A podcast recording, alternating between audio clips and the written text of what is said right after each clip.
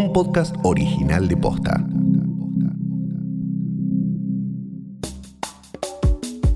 Desde siempre, las empleadas domésticas estuvieron sometidas a regímenes laborales informales, relaciones dispares y en muchos casos abusos de poder. La pandemia profundizó aún más estas desigualdades. En este episodio te contamos la realidad de estas trabajadoras. Hoy es jueves 6 de agosto. Soy Martina Sotopose y esto pasó posta.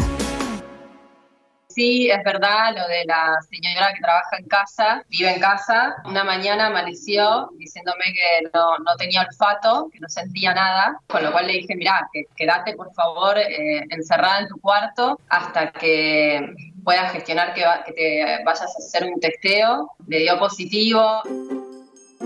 La actitud de Nicole Neumann al enterarse de que su empleada doméstica había contraído coronavirus fue criticada tanto en redes sociales como en sectores sindicales vinculados a las trabajadoras domésticas. La modelo contó que su empleada vive en su casa y que viaja cada 15 días a ver a su familia. Cuando se enteró del positivo, Nicole Neumann se hizo un hisopado y comprobó que ella también se había contagiado. Decidió pasar la cuarentena en su casa, como muchos, pero a su empleada la mandó a un centro de aislamiento. Nadie sacó y dejó a su buena voluntad a nadie, todo lo contrario. Me encargué de que tuviera la atención y los estudios necesarios la persona que trabajaba en mi casa lo antes posible. Más allá de esta situación en particular, el caso dejó en evidencia las problemáticas del sector de trabajadoras domésticas, una labor que esconde irregularidades, trabajo no registrado y abusos de poder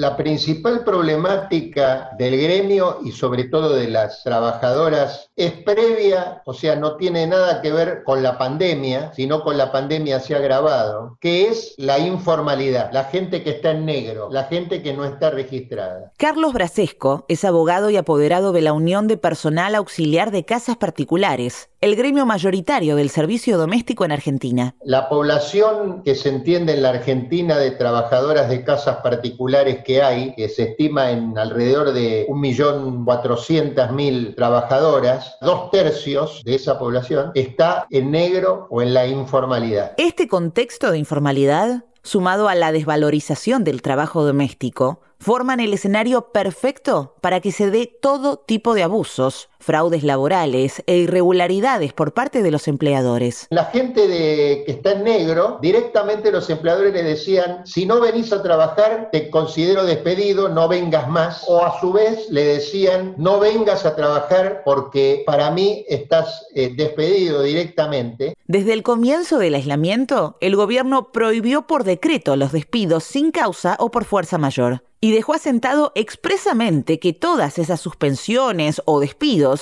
serían declarados nulos.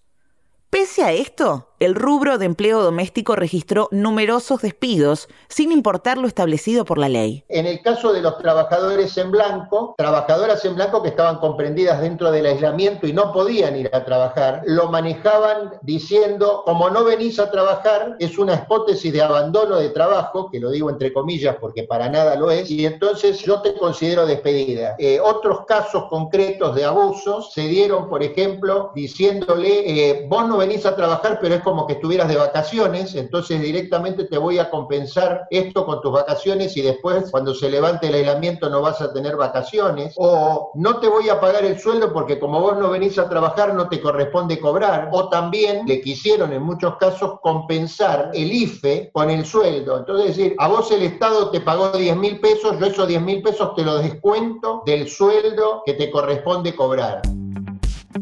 Mi nombre es Julia Mercedes Lugo, tengo 48 años, vivo en Florencio Varela y trabajo en Capital. Mi nombre es Nora y trabajo en casas particulares. Con la cuarentena no puede trabajar más porque no te dejan viajar, y aparte no puedes pasar los controles sin un permiso esencial. El cambio en mi jornada de trabajo fue de que trabajaba en dos casas en blanco y en seis casas en negro. Y no estoy trabajando desde el día uno de que empezó la cuarentena. Se estima que en nuestro país hay alrededor de un millón y medio de empleadas domésticas. Una cifra que representa el 17% de las asalariadas en el país. La mitad de estas mujeres trabaja en la informalidad y carece de obra social. Hubo una persona que me pidió que vaya a trabajar y yo le solicité que me haga un permiso y ella no quiso porque como yo trabajo en negro en su casa, eh, no quería registrar ni el quit ni ningún dato, así que no se pudo hacer. Una me pidió que hiciera un permiso como tipo cuidando a una persona mayor, cosa que no es cierto, y me opuse y la otra persona hace unos días me llamó tipo eh, presionándome que fuera igual porque él me estaba pagando hace cinco meses y no era justo para él. De tanta presión le dije que sí y después le dije que yo estaba corriendo mucho riesgo en ir, entonces lo pensó mejor y me dijo que me quedara en mi casa resguardada, pero que cuando comience, cuando se levante todo, tenía que ir sí o sí si no quería tener problemas. Además de las condiciones de informalidad, las empleadas domésticas deben enfrentar otro tipo de problemáticas. Solamente una de las personas para la que trabajo me pagó, que es donde estoy registrada en blanco. En otro caso, eh, estoy registrada en blanco supuestamente en una oficina. Ellos nunca me pagaron ni, se comunicaron otra vez, no me contestan los mensajes. La verdad que eh, del resto de mis trabajos, que tengo varios más, tampoco. Como estoy en negro, ellos eh, decidieron no pagarlo. Y me están pagando igual, en dos casas que trabajo en blanco. Económicamente es muy difícil porque en este momento yo estoy ganando menos de la mitad de lo que ganaba en un mes. Eh, así que lo que hice fue recortar todos mis gastos y solo espero recibir el sueldo y voy al supermercado y, lleno mi chango. Y bueno, eso es un, un gran alivio en este momento porque sé de muchas personas que trabajan de empleadas domésticas y bueno, no le pagaron nada y eso les dificulta mucho todo. Eh, es muy difícil estar en negro y, no recibir nada. Eh, la verdad al principio fue muy difícil para mí porque es mucha la diferencia del dinero que entraba antes a lo que entra ahora. Vivimos con lo mínimo y las cuentas se van acumulando. Hernán Palermo es antropólogo e investigador del Centro de Estudios e Investigaciones Laborales del CONICET con la Universidad de Lanús realizaron una encuesta entre abril y mayo a 635 empleadas domésticas para realizar un relevamiento sobre su situación y el efecto que tuvo el aislamiento en sus condiciones de trabajo. Seis de cada diez trabajadoras de casas particulares vio empeorada su situación laboral a partir del aislamiento social preventivo y obligatorio. Lo decimos en femenino, dado que este sector está compuesto mayoritariamente por mujeres. El trabajo doméstico ha sido históricamente el peor remunerado en el país.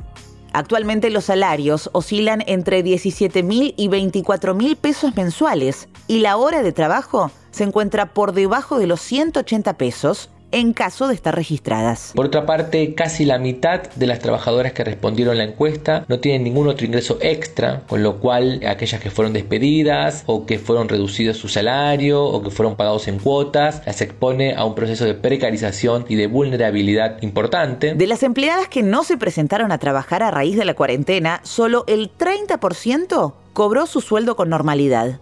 Al 20% no le pagan desde que comenzó el aislamiento al 13% le pagan menos y a otro tanto le pagan de manera irregular o le suspendieron pagos hasta nuevo aviso. Muchos de los comentarios vinculados a la situación laboral, las trabajadoras vinculan al miedo con la posibilidad de perder el trabajo antes que con contagiarse de COVID-19. Las expresiones de enojo, bronca o alusiones a lo injusto de las trabajadoras suelen estar destinadas a los empleadores y empleadoras. Según datos del gremio que las nuclea, solo el 30% de las empleadas domésticas que trabajan en la ciudad vive también en el distrito. El 90% toma dos o más medios de transporte desde sus casas, la mayoría en transporte público, quedando expuestas a contraer coronavirus y a convertirse en transmisoras en sus hogares. Pero además, por el confinamiento, muchas fueron persuadidas o presionadas para dormir en sus lugares de trabajo, lo que las mantiene alejadas de su familia y sin poder descansar de manera adecuada. La trabajadora doméstica es la que posibilita que las personas empleadoras que las contratan salgan a trabajar porque si las empleadas domésticas, por ejemplo, no ejercieran el cuidado de adolescentes, niños en las casas de familia, de adultos, de adultos mayores, o de cocina, o de planchado, o de lavado, todas esas tareas las tendrían que hacer los integrantes de los hogares. Las trabajadoras domésticas juegan un rol clave en la sociedad y en el esquema productivo de nuestro país. Quienes cuentan con mayores recursos tienen la posibilidad de contratar a alguien para las tareas domésticas y de cuidado. Ese alguien suele ser otra mujer que en general está contratada de manera precarizada. A su vez, esa empleada deja a sus hijos e hijas al cuidado de un familiar que usualmente también es mujer. Al no poder conciliar con su vida personal, muchas mujeres tienen que abandonar el mercado laboral o tener trabajos en peores condiciones sin posibilidad de desarrollarse profesionalmente. Desde la organización Economía Feminista hace años repiten como mantra la siguiente frase. Eso que llaman amor es trabajo no pago. La empleada doméstica no es un miembro de tu familia. No te ayuda en tu casa. No te hace un favor. Es una trabajadora. Esto pasó posta. Es una producción original de posta. Escúchanos de lunes a viernes al final del día en Spotify, Apple Podcast y en todas las apps de podcast. Búscanos en Instagram y en Twitter. Somos arroba postafm. En la producción estuvieron Galia Moldavsky y Fede Ferreira. Nuestro editor es Leo Fernández. En la dirección general, Luciano Banchero y Diego del Agostino.